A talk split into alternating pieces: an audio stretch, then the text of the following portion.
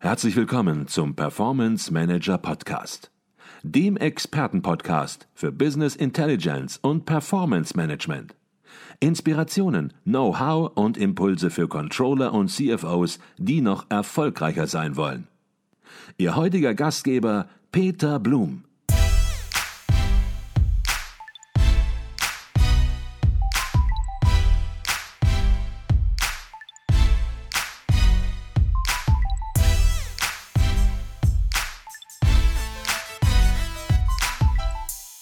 Herzlich willkommen im Performance Manager Podcast. Mein Name ist Peter Blum. Ich bin Geschäftsführer der Business Intelligence Beratung Advisio Consult und Ihr Gastgeber im Podcast. True Crime Podcasts sind gerade mega angesagt. Viele Menschen finden es spannend, cleveren Ermittlern bei ihrer Arbeit über die Schulter zu blicken, wie sie den Tatort systematisch nach Spuren abkämmen, im Labor nach DNA-Resten suchen und digitale Spuren im Netz verfolgen. Verbrecherjagd ist heute oft eine Mischung aus Hightech und Laborarbeit. Aber das war nicht immer so. Und viele wissen nicht, dass der Grundstein der modernen Kriminalistik unter anderem von einer Frau gelegt wurde. Frances Glessner Lee gilt als die Mutter der sogenannten Forensik, der Verbrechensaufklärung mit wissenschaftlichen Methoden. Frances Glessner Lee stammte aus einer wohlhabenden industriellen Familie, heiratete und bekam drei Kinder.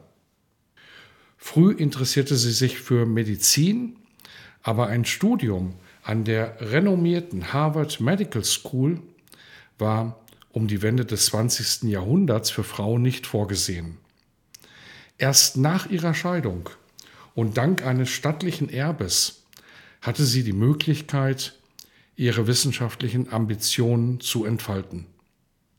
Zur Kriminalistik kam sie durch einen angehenden Rechtsmediziner aus ihrem Bekanntenkreis. Viel zu oft hat der Polizist eine Ahnung und sucht und findet nur die Beweise, die seine Vermutung untermauern, ungeachtet aller anderen Beweise, die möglicherweise vorhanden sind.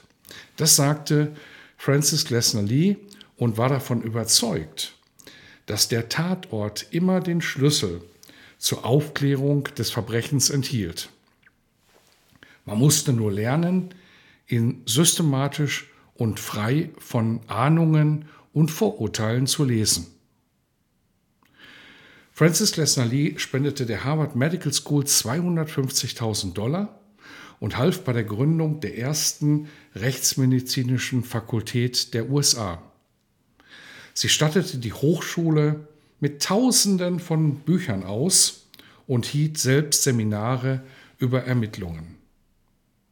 Immer noch legendär sind ihre eigenhändig konstruierten Miniaturmodelle, mit denen sie echte Tatorte bis ins kleinste Detail nachstellte. Diese Puppenhäuser, die sind bis heute noch für die Ausbildung von Kriminalisten im Einsatz. Nun, ich bin davon überzeugt, dass auch so manches Business Intelligence Projekt erfolgreicher verlaufen würde, wenn sich Unternehmen wie moderne Forensiker an Fakten und erprobten Methoden halten würden. Stattdessen vertrauen viel zu viele immer noch zu oft ihrem Instinkt und lassen sich, mangels Erfahrung mit vergleichbaren Projekten, von Vermutungen und Vorannahmen leiten. Ein praktisches Beispiel dazu. Erst kürzlich habe ich in einem Unternehmen beobachtet, wie das Controlling seine Reporting-, Planungs- und Forecast-Werkzeuge verbessern wollte. Gemeinsam mit der internen IT und einem externen Business Intelligence Experten ging es in einen gemeinsamen Workshop. Es gelang sehr schnell, die fachlichen Anforderungen des Controllings, das Projektziel und den grundsätzlichen Projektablauf sauber herauszuarbeiten. Einer erfolgreichen Projektumsetzung stand also nichts mehr im Wege. Bis, ja bis die IT den Workshop-Teilnehmern sehr selbstbewusst erläuterte, wie sie selbst die konkrete technische Umsetzung erledigen werde. Aber aus ihrem einseitig technisch orientierten Blickwinkel die fachlichen Anforderungen des Controllings weitgehend unter den Tisch kehrte. Oder anders gesagt, den Tatort nur unvollständig analysierte. Dem externen Berater, dem wurde sehr schnell klar, mit dem angekündigten Vorgehen würden die besprochenen Projektziele definitiv nicht erreicht werden. Erst durch seinen erfahrenen Blick auf das Ganze gelang es schließlich, die entstandene Situation neu zu sortieren und das Projekt wieder in die richtigen Bahnen zu lenken. Nun, niemand, aber auch niemand verlangt, dass das Controlling oder die IT sich erst einmal wochenlang einarbeiten und genügend Erfahrungen sammeln, bevor sie ein Business Intelligence Projekt starten. Vielmehr kommt es darauf an zu erkennen, dass sie sich nicht auf die eigene Intuition verlassen können, wenn ihnen Wissen und Erfahrung fehlen. Natürlich, Intuition ist eine bewundernswerte Gabe, aber auch eine höchst unzuverlässige. Bei der Verbesserung ihres Controllings ist sie deshalb fehl am Platz. Schließlich geht es ja gerade darum, Risiken und Unsicherheiten im Business zu verringern. Und am sichersten ist es, Sie holen sich externe Unterstützung mit ins Boot.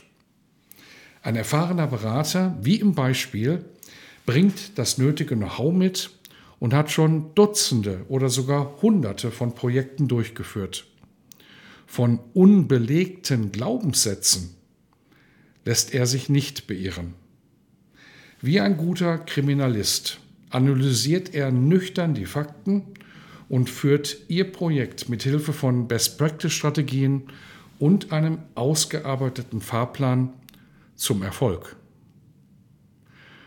Francis Glessner Lee ging ihren beeindruckenden Weg von einer freiwilligen Polizeihelferin zum ersten weiblichen Polizeihauptmann der USA.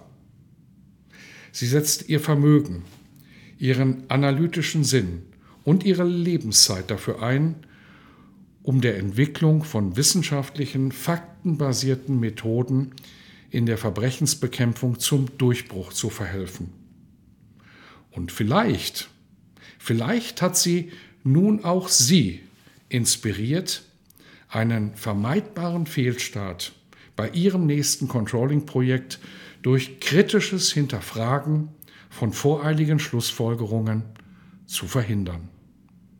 In diesem Sinne wünsche ich Ihnen weiterhin exzellente Performance, Ihr Peter Blum.